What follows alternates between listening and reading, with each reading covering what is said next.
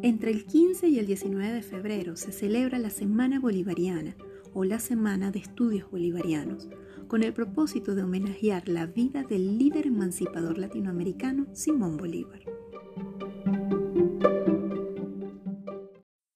Simón Bolívar fue un militar venezolano que emprendió campañas políticas y militares que concretaron la independencia de Colombia, Venezuela, Bolivia, Ecuador y Panamá. Su proyecto consistía en unir a todo el continente americano en una sola nación basada en la hermandad. El sueño de Simón Bolívar era el ver a todo su continente libre y que se disfrutara de la libertad plena.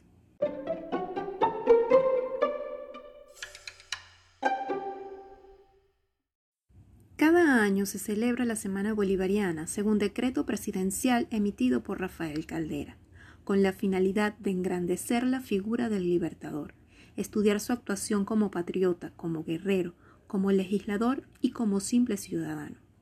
Los motivos que llevaron al Gobierno Nacional a establecer la Semana de Estudios Bolivariano fue reconocer a Simón Bolívar como máximo exponente de nuestra nacionalidad y que su vida es rica en enseñanzas para el presente y el porvenir americano. Se escogió esta fecha porque el 15 de febrero de 1819 Simón Bolívar pronunció su célebre discurso ante el Congreso de Angostura, siendo este su mayor declaración política.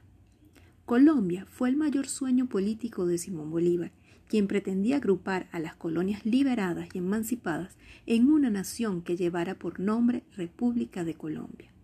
Fue en este discurso cuando Simón Bolívar pronunció una de sus frases más célebres, moral y luces son nuestras primeras necesidades.